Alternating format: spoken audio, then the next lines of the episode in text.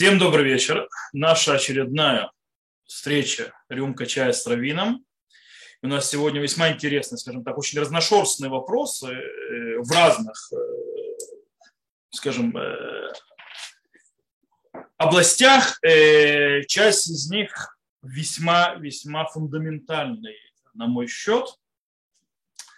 И мы попробуем их разобрать. Начнем с одного вопроса, который очень важен потому что с этим вопросом есть много-много путаницы. И некоторые с этим давят на других и совершенно не понимают, о чем они говорят. И, окей, я вам зачитаю вопрос, вы сами поймете, о чем идет. Итак, первый вопрос звучит так. Это еще вопрос, который пришел сразу же после предыдущей встречи. Кто такие мангиг, то есть, да, как бы лидер, и посек гадор, то есть, да, лидер поколения и то, что называется галактический авторитет поколения. Посек – это человек, который устанавливает галаху, э, который является галактическим авторитетом. Есть ли такие люди сейчас в нашем поколении? Окей, давайте разберемся. Есть действительно, э, особенно, скажем так, в определенных кругах, далеко не, во, не у всех, э, в основном-то в харидимных кругах, часть, то есть, которые используют такие вот заявления, как Мангигадор, лидер поколения или посекадор. Обычно у литовцев, э, у литовского направления, то есть посекадор, то есть как бы главный, то есть скажем так, галактический авторитет поколения. И с другой стороны, э, у хасидов особенно тут нельзя, можно не скрывать, то есть у хабадников они пытаются своего адмора назвать, что он мангигатор, то есть он лидер поколения и так далее. И обычно под этим подразумевается, что как бы все обязаны подчиняться их мнению. И в этом кардинальная ошибка. Во-первых, с того, во-первых, со времен, то есть Мангига до, существует ли лидер поколений? То есть, да, есть ли лидер для всего поколения? Да, который как бы он э, центральный лидер всего поколения. Э, скажем так, э, со времен Мушера Бену Юшо Бенуна по-настоящему таких не было. То есть, да, э, можно сказать, что судьи в каком-то смысле были лидером в своем поколении, то есть как единственные. И то не совсем верно, потому что были и лидеры, то есть как бы параллельно им, но глобально, то есть мы в встречаемся, пророки, и тоже будет не совсем верно, потому что пророк, он как бы лидер центральный, который пророк центрального Всевышнего, но были более мелкие пророки, которые просто нах не описывает. Э, во времена Мишны то есть во времена то есть после э, окончания, скажем так, эпохи Танаха, это эпоха людей большого собрания, мы сразу слышим большое собрание, это 120 мудрецов, и как мы понимаем, там нету одного лидера. Во время, даже во время пар были уже не один, а пара. То есть, да, был глава Сангедрина, то есть, да, и был то, что называется Авбейдин Сангедрина. То есть, а тем более, когда мы уходим все дальше и дальше, мы видим, что есть лидеры, но они как бы он не один, их несколько и так далее. И чем дальше, чем больше лидеров своей общине, то есть я не буду сейчас исторический ракурс. Короче, нет такого понятия э, мангигадор, то есть какой-то лидер поколения который ведет. Я знаю, что есть некоторые хасидов в Хабаде, они пытаются сказать, что в каждом поколении есть Мушарабейну, и вот этот вот человек, который Мушарабейн своего поколения, это есть как бы лидер всего поколения. Так они говорят про своего, то есть Рэба, который уже усопший. Э, правда, хабадники некоторые считают, что он не усопший. Э, он как говорится, могила его есть, мы знаем, где его могила находится. Э, вот, и похороны его тоже видят. И он как бы лидер поколения, и все обязаны слушаться то, что он говорит, и это не так. Потому что нету такого понятия лидер поколения. Э, он лидер своего хасида, или людей, которые хотят видеть в него своего лидера. Это легитимно. По поводу Пусекадор. Пусекадор как бы подразумевается, что это галактический авторитет, скажем, верховный галактический авторитет поколения. Что подразумевает под собой обычно? Что говорить идет о человеке, который э, то есть с ним как бы спорить нельзя. Э, как бы, то, что он говорит, это всех обязывает, всех раввинов и так далее. И это неверно. Э, скажем так, раньше в древности было такое понятие, как Санедрин, и когда было решение в том или иной вещи Санедрином решалось, то спорить с решением Санедрина нельзя было. И то, Санедрин это не один человек. То есть, да, решение Санедрина решалось по большинству и так далее, там заседал 71 мудрец на минуточку. То есть, да, не было какого-то одного пусека, которого вот он решил, и никто не имеет права, то есть, да, то есть никто не имеет права с ним спорить. Такого никогда не было вообще. Даже с Мошера Бейну его брат спорил периодически, э, например, спорил или то есть напоминал, что Галаху, то есть э, Мошера Бейну забыл, и, а, мы, а Мошера Бейну туда передает Тору, и факт, что это учитывалось и во времена Ишуа Бенуна, и тем более дальше, и так далее. Мы это видим, Аншейт Нестагдуа, Санедрин. И во времена Санедрина был действительно, то есть когда было решение Санедрина, никому из мудрецов нельзя выступать было против него. Иначе он считался Закен Мамре.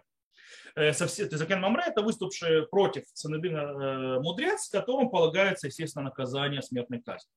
Вот. Э, после Санедрина нет такого даже органа, который обязывает всех его слушать. Ну, нет такого органа. Э, во времена Санедрина хотя бы орган был, то есть не человек, хотя бы орган был. После исчезновения Санедрина нет органа, который всех может обязать, поэтому хотят слушать, хотят не слушают.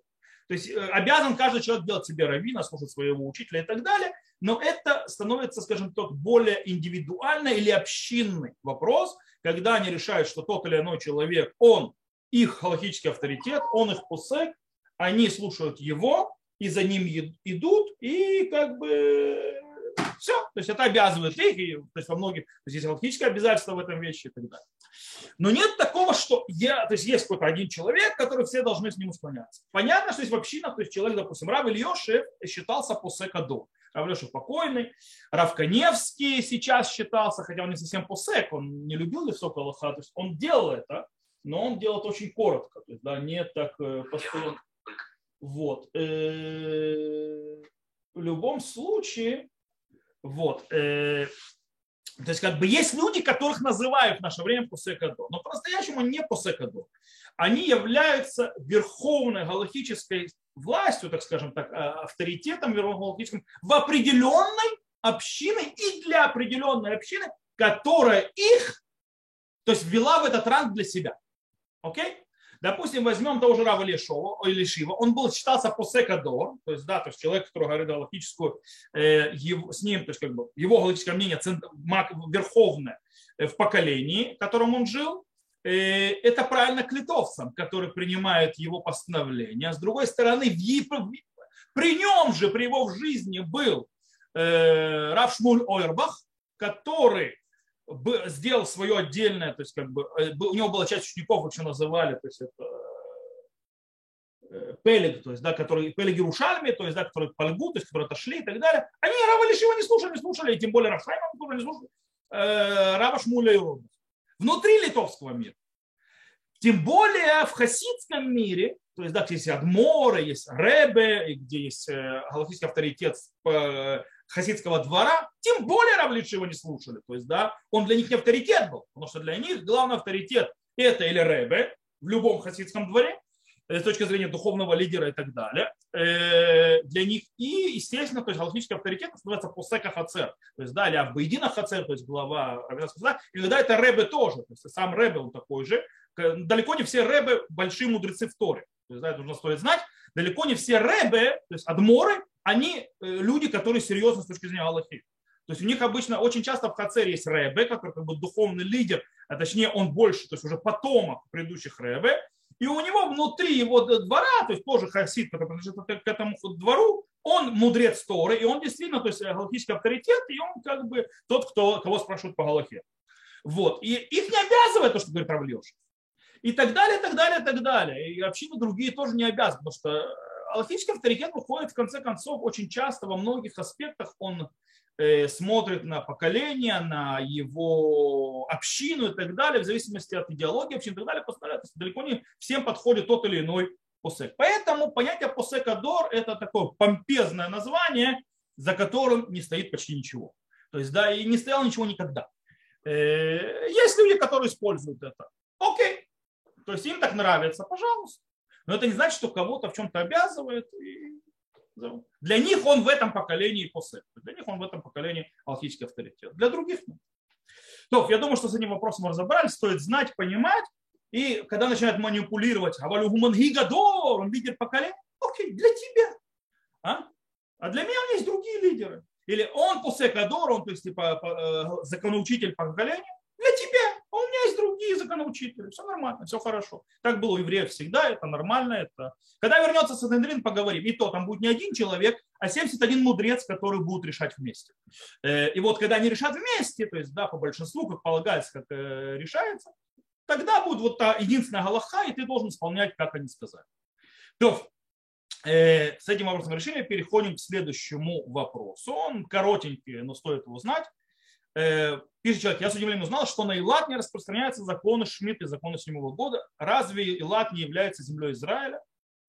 Э, по-настоящему я очень широко затрагивал эту тему на моих уроках по законам Шмидты, то хоть на Ютубе может найти уроки и так далее, когда я говорю о границах э, земли Израиля с точки зрения святости седьмого года. Дело в том, что есть разница между понятием границ земли Израиля, в которой мы живем, или границ земли обетованной, до которой у нас еще даже нет. То есть, да, то есть те границы, которые Всевышний нам обещал отдать в конце концов. То есть, да, это более широкие большие границы, чем сейчас. И между тем э, границами, которые осветились, чтобы на них распространялась святость для э, десятин, во-первых, и для вопросов седьмого года. И у нас есть то, что называется две святости. Что то две святости? Есть душа улей, то есть святость, э, душа улей Мицраем, то есть святость тех, которые вышли из Египта, век душат улей Бавель, и святость высших из Вавилона. Что имеется в виду? Имеется в виду, что когда вернулись из изгнания из Египта, то есть когда пришли с Йошуа Бину, то, то любое место, которое народ Израиля заселил и захватил, так называемый, то есть и Итешев, то есть да, поселился, в этом месте э, спустилась святость со всеми вытекающими последствиями, то есть седьмой год, шмета, отделение десятин и так далее, и так далее. Трумот, Масро э, и другие вещи. Э, в том месте, где нет, там эта святость не опустилась. И дело в том, что э, это Гвулот Мицраем, они сегодня проходят в районе, то есть я не хочу заходить, потому что есть большой спор, то есть, да, но по абсолютному большинству мнений оно не доходит до Илата никак. То есть, да, абсолютно большинство принятых мнений до Илата это не доходит. Понятно, мнение, типа, в район Мицпарамон, то есть район, то есть, где э, кратер э, э, Рамон, есть чуть выше, это отдельная тема. Но главное, то есть до Элата не доходит по всем. То есть есть мнение, по которому и проходит Элат, но в принципе он не приходит. В любом случае, э, когда мы ушли в Вавилонское изгнание, это свято, святость аннулировалась. То есть, в принципе, ушло все. Теперь, после этого пришли, когда мы пришли из Рубавель, из Равана Химия и так далее, пришли из Вавилона, то была снова святость, которая сказана э, «Иткача бешата, иткача То есть, то есть навсегда. Это святость, которая светилась тогда и навсегда. Почему? Потому что я дал объяснение, потому что начали с Иерусалима, а не с границ и так далее. И распространили святость. Как на храмовой горе святость вечная, так она из-за того, что начали распространять святость оттуда, так она стала святостью вечной и на всей остальной земле. Эти границы еще меньше с точки зрения там, где поселились. Они а, другие немножко. Здесь на севере они чуть больше, допустим, а на, на юге они чуть меньше. Э, и это еще севернее, то есть э, проходящие границы, то, что называется Гвулот Мицраем. И Илат тоже туда не входит. И вот эти границы, которые осветились, только в них есть закон Трумоту Масро, то есть да, отделение десятины и так далее, и, естественно, закон седьмого года. Есть еще определенные отголоски, определенные правила и на границах, которые э, связаны то есть, с теми, кто вышел из Египта, Улей Мицраем, но не далее. Таким образом, Илат – это часть земли Израиля. Обещанная земля Израиля в свое время царь Шломо там был и так далее, и так далее. Но это не часть освященной земли Израиля для заповедей, связанных с землей Израиля. По этой причине в Илате не седьмого года. По этой причине в Илате нет этих всех законов, которые связаны с законом Шмидта. Окей. То, с этим вопросом мы разобрались, и сейчас мы переходим, я считаю, к фундаментальному вопросу. Вопрос, который начал обсуждаться, когда мы ехали в автобусе. Я считаю, он очень важным. Я не уверен, что он будет простым. Мой ответ на него, я не уверен, что многие, все его поймут. Э, а если поймут, то далеко не многие смогут принять. Но стоит об этом говорить, стоит об этом. Итак, вопрос звучит так. Расскажите, пожалуйста, как вы видите служение Всевышнему без костылей, в кавычках, а что входит в ваше определение костылей в продолжении разговора именно экскурсии Йомцмут? Я тут немножко должен расширить, о чем идет речь. Речь идет о том, что немножко то есть, рассказ, то есть как бы когда мы были на экскурсии, э, то там рассказали в Цфате, мы были в Цфате на экскурсии, там в Цфате рассказали про вот этот вот осколок, который пролетел, врезался и так далее. И я, как человек, который очень не люблю служение Всевышнего с костылями, и сейчас объясню, что имею в виду, мне не понравилось, я решил проверить. То есть я не люблю эти рассказы. То есть, да, они очень... Вы скоро поймете, почему их не люблю. Э, я посмотрел. И как человек, который немножко знает войну, и как осколки летают и так далее, я смотрю, что это, мне кажется, вешание лапшу на уши. То есть, да, по нескольким причинам. Там рассказ такой, что осколок влетел, это послало посреди молитвы, и как раз наклонились в Мудим, и осколок пролетел, вместо того, чтобы попасть в голову, пролетел то есть сверху, то есть, да, и попал в Биму. И это как бы там этот осколок есть, чудо, то есть и так далее. Во-первых, э, мы даже там эксперимент провели, человек, которому-то в голову должно быть, не было внести, должен быть ниже метра пятидесяти. То есть, да, там, э, иначе он просто в голову не попадет. Он попадет в тело и так далее, но никак не в голову. Э, то есть тогда он, когда наклоняется, тогда это может пролететь над ним. То есть, да, то есть человек, который должен не ниже метра пятидесяти, понимаете, да, это очень низкий человек. Для женщины такой еще рост какой-то есть, но для мужчин это очень низкий рост. Вот. Э, а как вы понимаете, мужское отделение, не женское. Ну или ребенок. То есть, да, как бы. И то дети уже в 13 лет приблизительно уже проходят этот рост глобально. И поэтому это очень странно. И, кстати, когда человек наклоняется, я могу сказать, что он по спине может хорошо пройти этот осколок. Но это не самое главное. Самое главное, что там пробито дерево. Очень интересным способом. Похоже на натрещину больше. А дальше идет мрамор, камень, который цел. Без царапин. Причем я подумал, что, может быть, там камень это вставили потом, то есть, да, внутрь для того, чтобы они лазили и так далее. А нет, это его живой настоящий камень. Но не бывает, что осколок влетел, пробил дерево, а камень даже не поцарапал. Это видно, что это похоже на то, что сломали кусок дерева и так и оставили. Да, ну, бывает. Э, окей, а потом придумали красивый рассказ. Ну, может быть, а может быть нет. Но я саму вот эту вот тенденцию не люблю, и я объясню почему. Есть спор в Талмуде э, по поводу одного человека. Если один человек, Мара рассказывает про человека, которого умерла жена, он был очень-очень-очень бедный, у него умерла жена, остались маленькие-маленькие дети, то есть, да, которым нужно кормиться. А денег у него не было, он не смог им найти ни кормилицу, никого, никого. И в конце концов сказано, что произошло чудо, и этот человек э, смог кормить мужчина. То есть, да, своей грудью у него появилась грудь, то есть в его мужской груди появилось молоко, и он выкормил своих детей. Ну, во-первых, стоит знать, что с точки зрения физиологии это возможно. Э, мужчина тоже может, у него, у мужчины есть молочные железы, не атрофированы. Э, в определенной ситуации, в определенном случае и так далее можно разработать молочные железы мужчины, и он, да, может дать молоко. Э, то есть с точки зрения науки даже реально. Но все равно, то есть это. И там есть очень интересный спор между Равьосой, по-моему, если я не ошибаюсь, и, и Абай. По поводу этого человека, то есть этого чуда. И очень интересная вещь, которая происходит, то есть говорит э, оппонент Абай, то есть, по-моему, Раби, Раби, Раби сказал. Не помню сейчас точно, не важно. Э, он сказал, великий, наверное, это человек, кто заслужил такое чудо. Абай сказал наоборот, в точности наоборот. Он настолько плохой человек, что получил это чудо. В чем смысл этого спора? Спор в том, что Абай видит, что по-настоящему служение Всевышнего и нормальный мир, то есть Всевышний создал мир, э, чтобы он работал по правилам. Если Всевышнему надо ломать правила, то что-то плохо. По-настоящему, если мир правильно работает, он не должен в нем ничего случаться сверхъестественного. Только если мир плохо работает, то в нем должны случаться сверхъестественное. Таким образом, если для него Всевышний поменял то есть, природу человеческую, то есть, да, что он кормил, то есть, как женщина, детей, то это значит, что он очень плохой человек. То есть для него ну, Всевышнему пришлось сломать природу.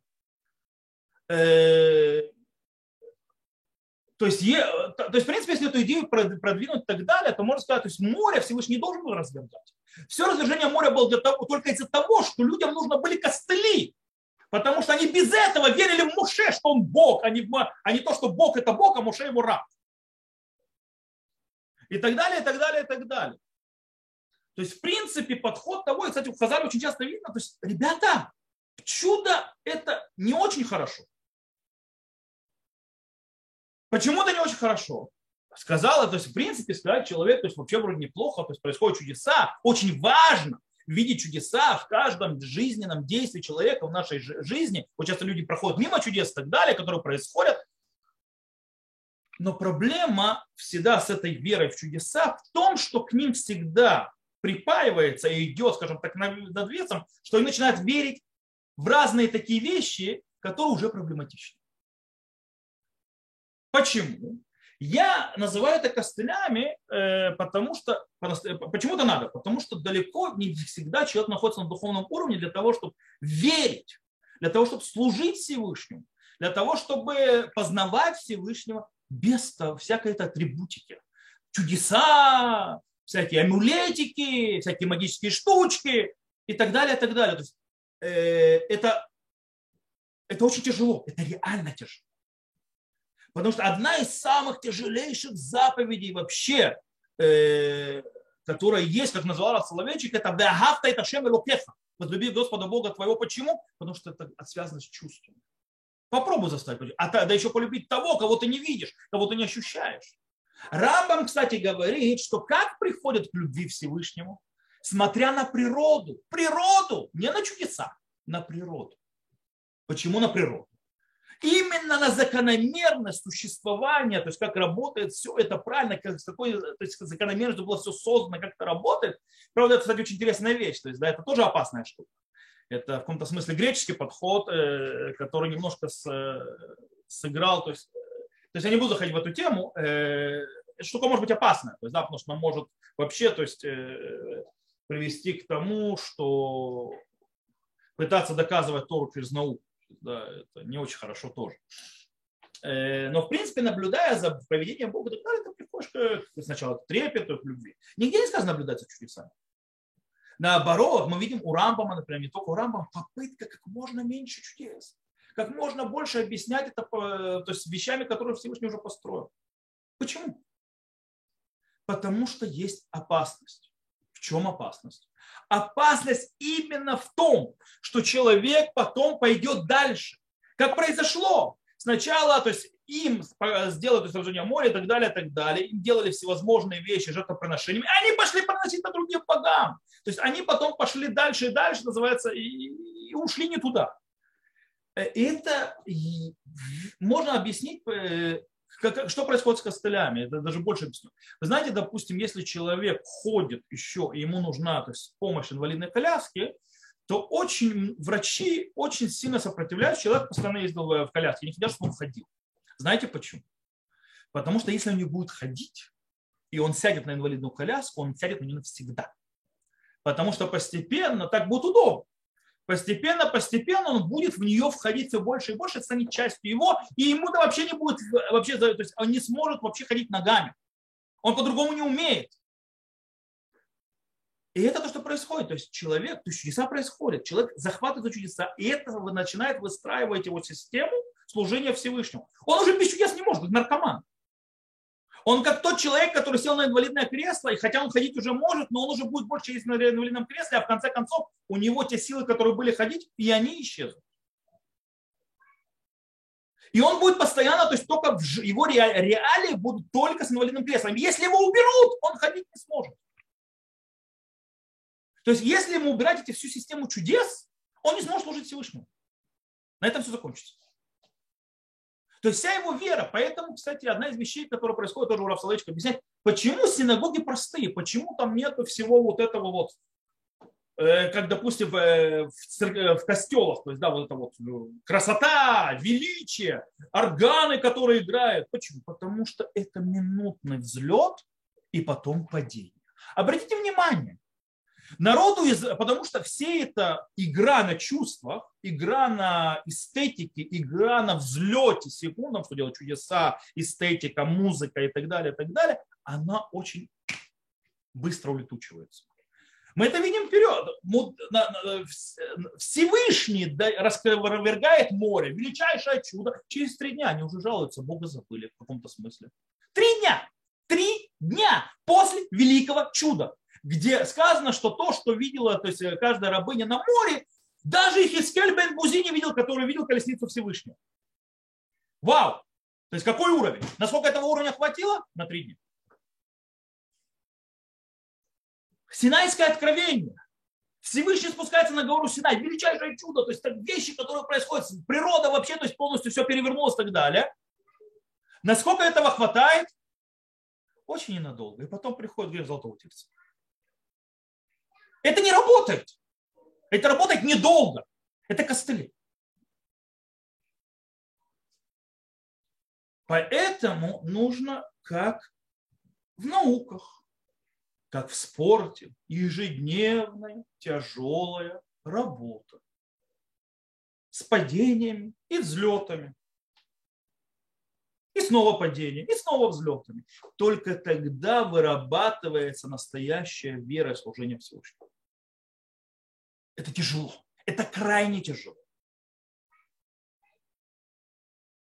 Но это когда, вот, допустим, человек как раненый, то есть, да, например, ему нужны костыли. Если он их не будет откладывать и пытаться ходить, он навсегда с ними останется. То есть человек, который хочет, знаете, вот, э, немножко вернемся, не 9 мая, правда, э, всякие, э, называется, помпезные, то есть повесть о настоящем человеке, то есть, да, там и так далее, когда ему перебило ноги, он потом на них ходил, танцевал. То есть, да, почему? Сила воли. То есть, да, в этом смысле тоже определенная вещь. То есть, ты хочешь танцевать, потом ты хочешь служить Всевышнему вот так вот, без всякой, скажем так, внешней фигни, назовем это так, и всякой внешних стимулов, только тяжелым трудом. По-другому это не работает. Никогда. И работать не может. А проблема с костылями на них навсегда останется. Более того, проблема, что ты превратишь реальность в реальность. То есть костыли это будет с твоей стороны нормальное положение вещей. И это может пойти дальше, я сказал. И самое главное, этого надолго не хватает. Вся это такое служение. Таким образом, кстати, Рамбам описывает, допустим, пение в храме, все это, это, как говорится, религия для слабаков. Это для тех, кто не может по-настоящему прикоснуться и соединиться Всевышним, ему нужна внешняя атрибутика. Рамбам считает, что музыка не нужна в храме, и пение левитов не нужно. Все это сделал Всевышний для того, чтобы те, кто не может, хоть как, то есть могли бы подниматься. То же самое жертвоприношение. Чтобы люди не сворачивали не туда. То есть это нужно. Я не, то, есть, то есть, когда меня спрашивают всякие там, пойти там, на молитву праведников, я очень против этих вещей. Э, если это человек, то есть когда-то мне если более, так скажем, э, то есть есть люди, которые это их и дышкает. То есть, да, что дышкает, это их еврейская религия Если они их-то заберу, то они вообще уйдут. То есть, да, окей, пусть они живут таким образом, то есть, да, хотя бы так. Никто не требует их, э, они не могут, значит не могут.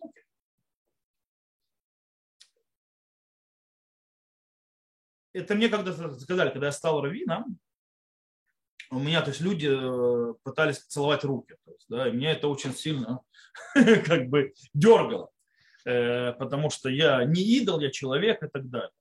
Вот. Э, Причем человек недалеко со своими пороками, как все люди, то есть, да, раввины не святые. Вот. И мне сказал один из раввинов, то есть более пожилой, говорит, ты что делаешь? Дай мне целовать руки. Почему? Говорит, потому что это их идышхайт. Говорит, это их еврейская жизнь. То есть так они приобщаются к служению Всевышнего. Ты у них-то заберешь, у них, они, то есть они просто это потеряют, и ты у них заберешь их служение Всевышнему. Таким образом. У них не будет чего-то другого, ты ничего не заметишь. То есть они, они не смогут по-другому. Это им надо, оставь им это. То я начал соглашаться с этим. Я очень был против, чтобы я давал благословение. Кто это такой? Хотя сказано, лот е кала браха идет байнеха, то есть не будет, то есть, э, то есть не смотри с презрением или с легкостью на благословение даже простого человека. И это правда. Поэтому я готов благословить как простой человек. Но они же хотят от меня благословения равина. Но и то вот я понял, то есть, да, есть люди, которым это очень важно, так они служат Всевышнему, это очень важно, это то, что их держит и приближает, ну и так далее, и так далее, и так далее. Поэтому э, есть люди, которым я не буду говорить про этот снаряд, что пусть дальше верят. Окей. Есть люди, которые называются, им нужно все эти вот э, сферот, кабалот и так далее, правда, они занимаются фигней, по причине того, что по-настоящему они не учат э, серьезные глубокие вещи. Люди, которые готовы слушать и могут слушать, и могут понять и углубиться, я расскажу. Те, которые нет, хорошо. Хоть так. И поэтому, когда я говорю служение Всевышнему без костылей, это служение все тяжелое. Это очень тяжело. Но оно действенно, потому что если там ты приближаешься к Всевышнему, ты с ним остаешься. И это хватает надолго. И это работает во всех превратностях Э, жизни и во всех ситуациях, э, потому что, то есть там, где ты, потому что там, где как бы тебе эти костыли уже не нужны нигде. Так это работает. Смотрите, я могу долго еще рассказывать по этой идее, по этой вещи, но, по-моему, я думаю, что идею я весьма прояснил. И, скажем так, я предлагаю тем, кто готов идти таким путем, идти со мной. Я сразу предупреждаю, легко не будет тяжело будет. Очень тяжело. Иногда до невозможности, иногда до падения вверх. Потому что хочется, в конце концов, почувствовать какую-то вот... Конце концов, все эти чудеса дают какое-то вот ощущение, ну, как костыли, то есть, да, то есть, что легче идти, то есть, да, когда нога болит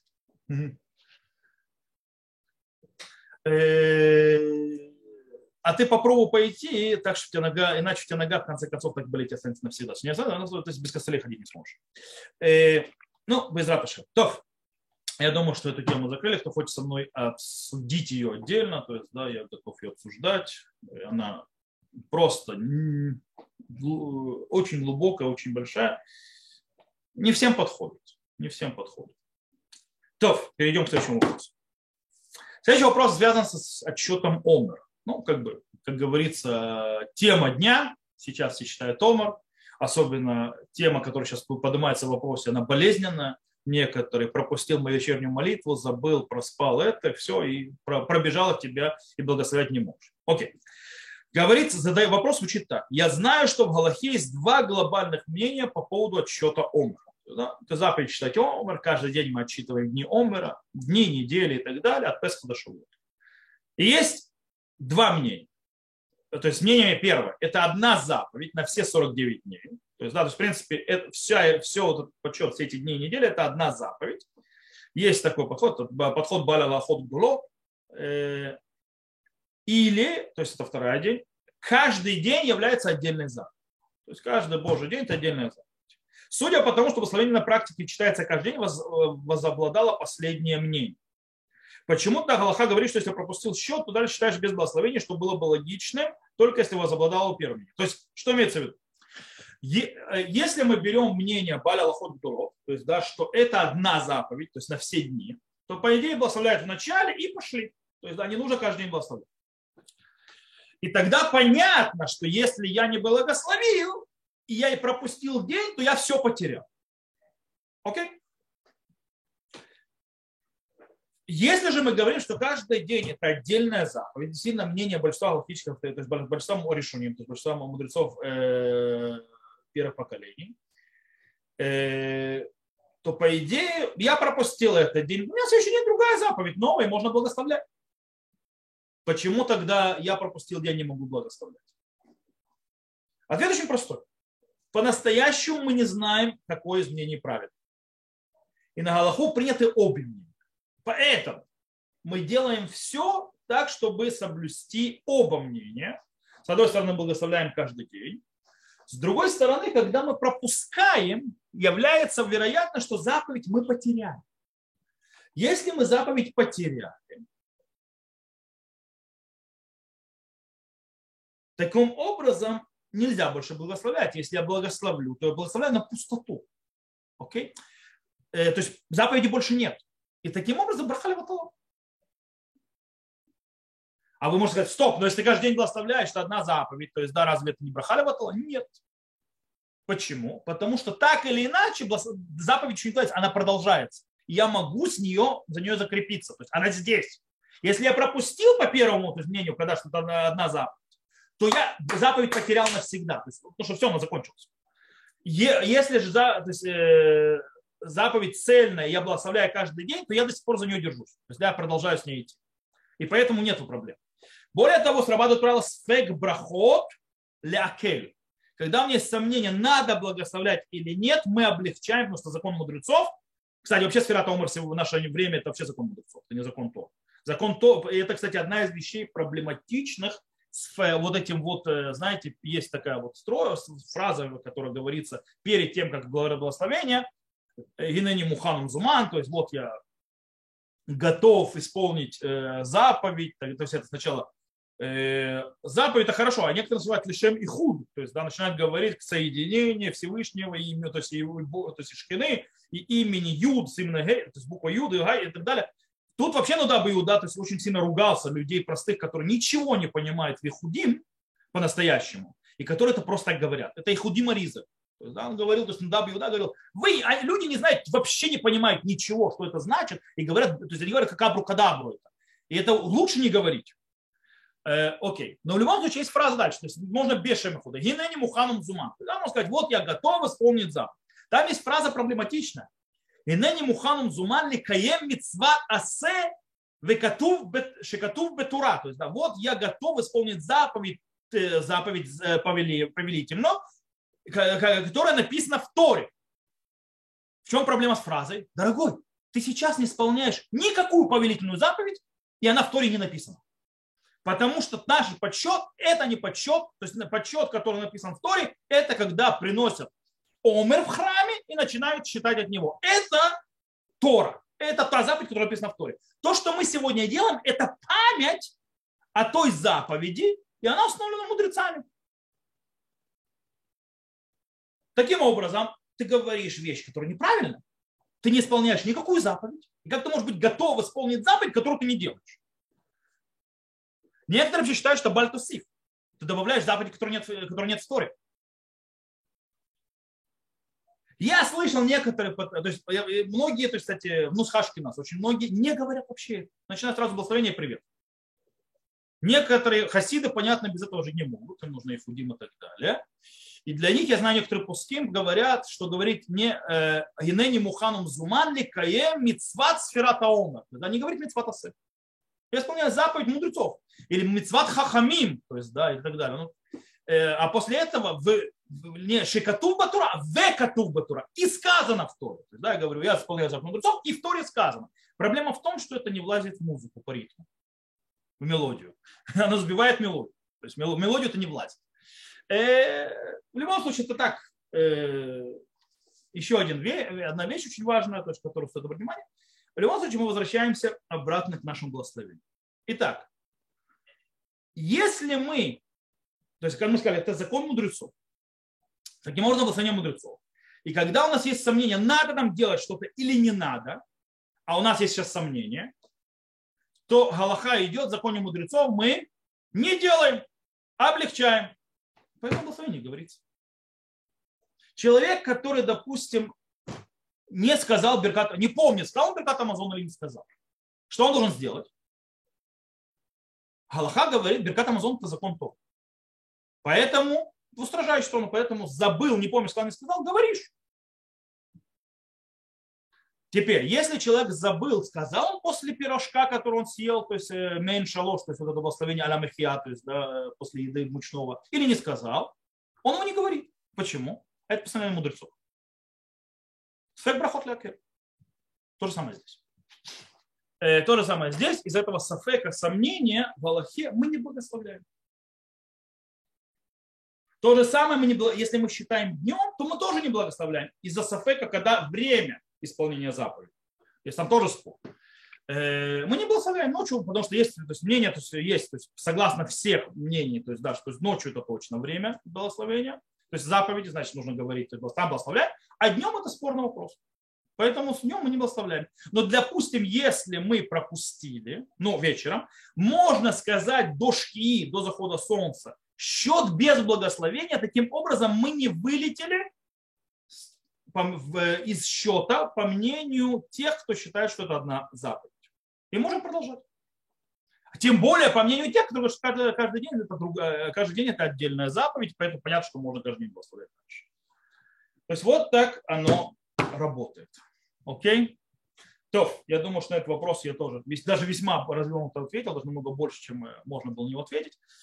Э, и мы переходим к следующему вопросу, который последний, э, который немножко вызвал у меня удивление. Э, сейчас вы поймете почему. Скажите, а почему о празднике Шавот, что является одним из трех регалим, то есть праздник, то есть паломничество с прихода в храм, так мало сказано в Торе? Песах описан подробно, Сукот тоже подробно, что делать и чем акцентировать внимание, а вот Шавот составляет некое молчание. Что символизирует два квасных хлеба, почему квасных, а не пресных, и почему в празднике, на которые сходятся все евреи, так мало подробностей. То, что меня вызвало удивление, это а почему в Шавот молчание в Торе, почему мало подробностей. Все там есть. И, во-первых, про Шавот сказано, что праздник паломничества прямым текстом. И про то, какие жертвы в Шавот приносить. Как и про другие праздники. И когда он выпадает. Правда, там нет дат. В отличие от... И тут для этого есть причина. То есть у него нет даты, а у него э, он подвязан на Песах. Сказано про Шавот, и он называется Ацерет, называется Шавот и так далее. Единственное, что далеко не всегда слово Шавот появляется. А вот Ацерет, да. Ацерет и Шавот. То есть многие шмини ацерет это не ацерет. Да, по-настоящему. Шмини ацерет не называется. То есть ацерет это шавот, так его называли. Праздник шавот и так далее. Сказано про него, который не знает, что это мало. Никто не молчит. Э, кстати, я думаю, что почему, э, что символизирует два классных хлеба, я думаю, что вызвано тем, что про э, то есть в Песах и в Суккот есть как бы объяснение разным действиям. То есть в Песах сказано про мацу, что мы ее должны есть, потому что не успел закваситься их, э, их мучу теста. Я уже по этому, по-моему, говорил на нескольких уроках, что это не, объяснение, конечно, красивое, но проблематичное. И нужно понять, потому что заповедь э, делать мацу и есть во все поколения ее появилась раньше, чем они вышли из Египта. То есть раньше той ночи, когда они должны были делать э, то есть э, свой, брать свою, э, свои пожитки, брать свое тесто, которое они заместили, заповедь о маце уже была. Причем и в ту ночь, когда они должны выходить, и также на все поколения вперед навсегда. Причем эта заповедь давалась когда? Еще в новомесячце Ниссана, когда ему сказали взять ягненка и так далее, тогда говорили про, про Леля Седер, ту ночь, которую они будут сидеть. То есть Э, когда будет э, наказан первенцев. Поэтому там вообще все не так просто. И я понимаю, что в Сукот сказано, что в Суке мы должны сидеть, потому что Всевышний нас посадил в Сукот при выходе нашем из Египта. Там тоже есть много чего говорить. А вот про хлеба сказано, что жертвоприношение этих хлеба, и не сказано зачем. И давай тогда объясним. Окей. Э, как мы сказали, что действительно Шавот упоминается и много, и мы сказали, что у него нет дат. Почему у него нет даты? Потому что я, кстати, говорил на уроке недавно, точнее на прошлой неделе, когда мы говорили про Спирата Омер, на, на уроке понедельной главе, я привел Рамбана известного, который это очень красиво объясняет. Дело в том, что время Сферат Хаомер, подсчета Омера, эти семь недель который мы считаем, это каждая неделя напротив хольгамоет, каждого дня хольгамоет в Песах. То есть, в принципе, Рамбан объясняет, что все эти семь, все эти семь недель холямоида являются ничем иным, как холямоидом. То есть, в принципе, праздник Шавуот – это завершающий праздник Песаха. Как есть у Сукота завершающий праздник Шминиацера. То есть это как бы восьмой день, так называемый. Только не семь дней, как у Сукота, а Кстати, вы знаете, что по-настоящему не три праздника паломничества. Сколько праздников паломничества по-настоящему? Четыре. Где четвертый? Шминеца. Да, это тоже нужно было оставаться в Иерусалиме. Там тоже жертва приносится. Просто он считается с сукотом вместе. Поэтому три. То есть, да. Э, а шавот у него такой вот статус, как бы отдельно вместе, отдельно вместе. Есть в этом смысл. По этой причине можно объяснить, почему в Песах маца пресная, а в э, Шавот хамец.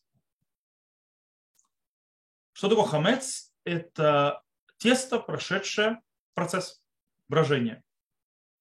Это показатель того, что мы прошли процесс. Мы начали с азов, с базиса, и когда мы приходим к моменту дарования Торы, а праздник Шаббат дарования Торы, мы прошли процесс. Дело в том, что обычно хамец выставляет как что-то плохое. Но это не так. Хамец просто это э, уже окончательная, скажем так, вещь, и, и, и очень часто мешающая смотреть в корень, смотреть в базис, то есть в э, вещи такие, какие они есть, то есть изначально в своем базисе. И поэтому нам нужно раз в год хотя возвращаться к опреснокам, то есть опресноки не показывают, то есть базисные вещи, вот. И вот. И, и это хорошо. То есть убрать немножко, скажем так, мишуры, которые и всякое слоев, которые наслоились. Но сам по себе хамец неплох, потому что когда мы вернулись к опреснокам, мы вернулись к базису, на котором все стоит, то есть, да, то, что называется, когда у нас есть мука и вода и больше ничего, и без всякого брожения – вот здесь, поняв базис, мы можем начинать процесс строительства, который закончится правильным окончанием процесса. И таким образом, если мы проходим весь этот процесс, почему Шавота нет даты, потому что он завязан на Песахе, то есть на этом процессе, то мы начали с этого, построили правильный фундамент, скажем так, правильные Э, основы, и мы проходим процесс, и тогда тот уже процесс брожения, который мы прошли, он уже хорош и замечательный, он требует дарования Торы. Поэтому приносят квасные хлеба. Это с одной стороны. С другой стороны, можно еще объяснить интересную вещь. Ну, нужно, тут, кстати, стоит обратить внимание. А знаете, то есть я приведу. Есть объяснение Магараля. Очень интересное, красивое. Я думаю, что вам понравится.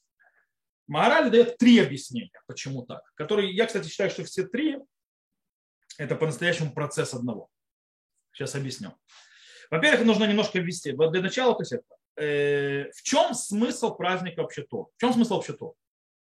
Шавот – это праздник дарования Торы. В чем смысл Торы? Тора пришла поднять человека над этим миром, то есть, в принципе, взять все, что в этом мире человек делает, создает, творит и так далее, все, что это делается, и поднять вот этот мир, вот это все созидание и так далее к Творцу. В этом задача Тор. То есть, да, э, таким образом, э, почему хамец в Шавот, когда даруется Тора, есть там написание, кстати, нужно еще очень интересный момент. Процесс здесь очень красиво показан. Мы начинаем с приношения омер шель сеура. Мы приносим так называемый снов сеура, когда саура это что? Это ячмень, правильно? Да, ячмень.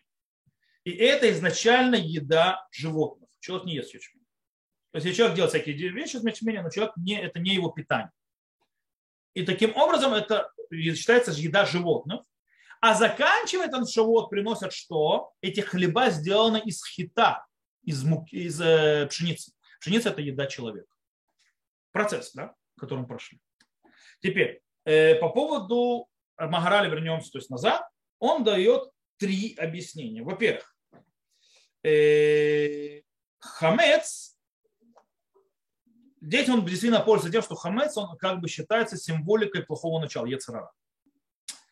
И он говорит, что первое, хамец в Шавуот показывает, учит нас, на какая мощь у Торы есть. То есть Тора может справиться и сломить хамец. То есть Тора может сломить Ецарара. То есть Тора может им заняться. То есть, как сказано в Мидраше, то есть, да, что Всевышний создал плохое начало, Ецарара, выбирал тавлин. То есть, да, вы вырастил приправу. То есть, это не приправа, а лекарство. Какое? Тура. Он дал напротив Ецарара, дал Тору. Это, это лекарство для плохого начала. Это лекарство для Ецарара. Окей? Так, то есть, э, говорит нам Мидраш, Хазаль. То есть, что мы учим? Хамед символизирует в Шавот то, что Всевышний может даже при наличии хамца, то есть Тора помогает даже при Ецерара справиться с ним. Второе, говорит Магараль. Э, второе, хамец, читай, Ецера, плохое начало, очень важен в служении Всевышнему. У него есть важный момент.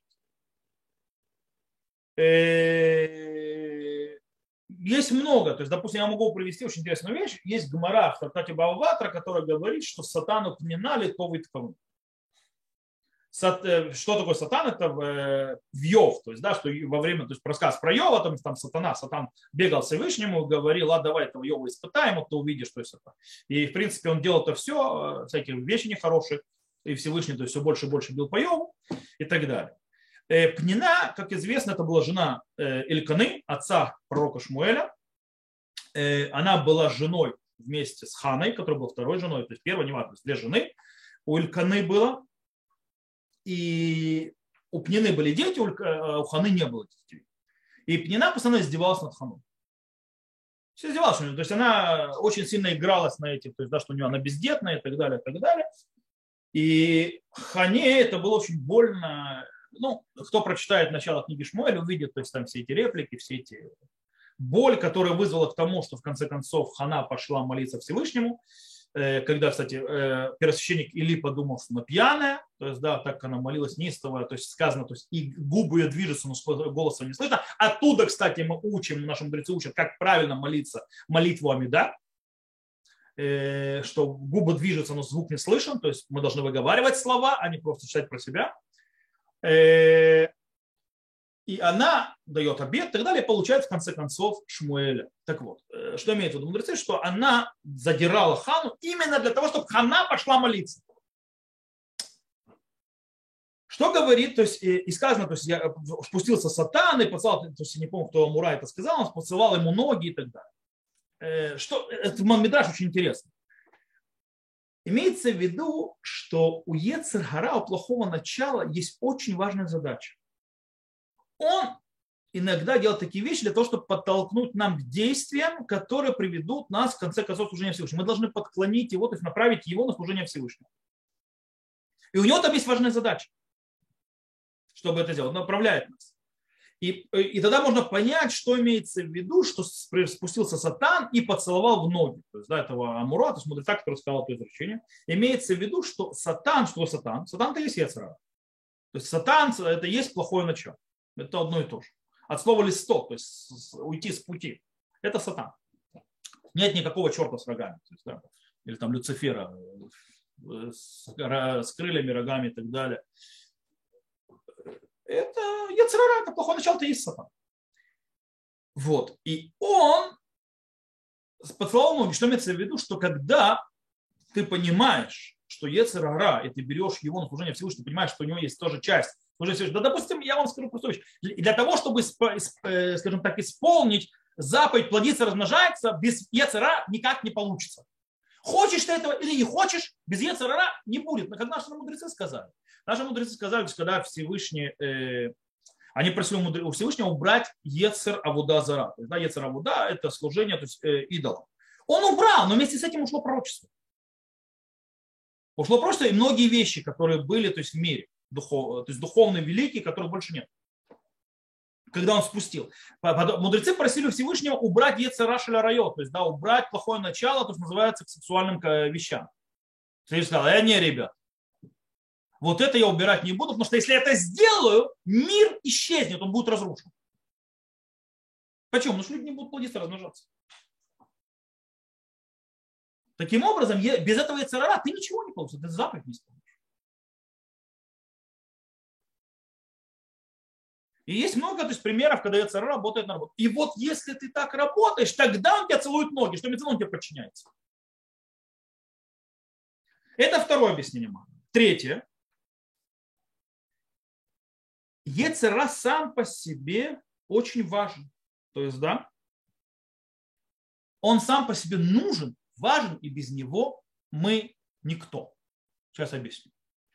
Ецерара, говорит Магараль, плохое начало, то есть, но хамец, э, он реализует, то есть ассоциирует Ецерара.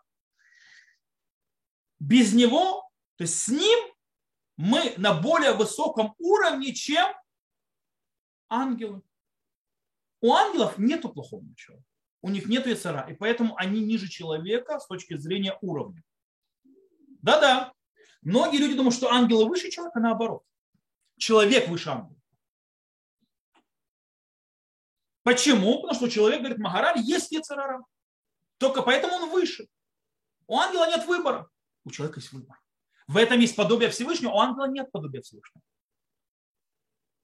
Он, как говорится, полный, скажем так, безвольный раб, не имеющий никакого выбора. Таким образом, и дело в том, что Тора, когда, помните, есть Мидраш, который говорит, что Мошера Бейну отвечал ангелам, почему отдать Тору им, людям, он их задал что? А у вас есть плохое начало? А нет у вас, ребят, вам Тора не нужна. Таким образом, для того, чтобы Тора, Тора спустилась в этот мир и может существовать в этом мире, только потому, что есть плохое начало у человека.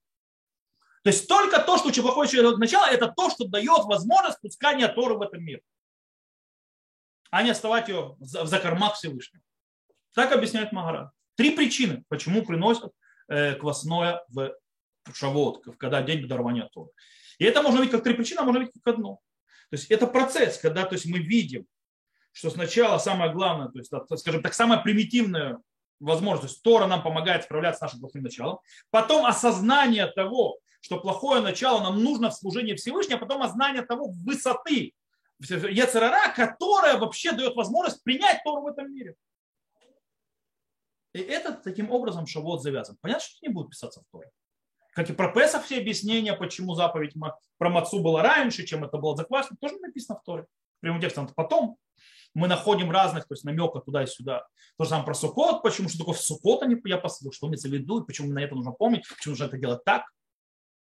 Там еще скорость, что такое Сукот, у шафти, что имеется в виду, память чего это? Это память Ананея кого, то есть, да, это память о облаках славы, то есть, которые были, это память Фина про ту суку, которая сидели. Хотя не думаю, что мы сидели в такой суке, в которой мы сидим, но не важно. И вот так вот я думаю, что можно ответить на этот вопрос. То, на этом вопрос закончились. У нас еще пару минут есть, если у кого-то есть вопросы, потому что мы уже говорили, или какие-то новые вопросы поднялись. И поэтому, кто находится в зуме, у того есть это большая возможность спрашивать напрямую. Да, я с вами.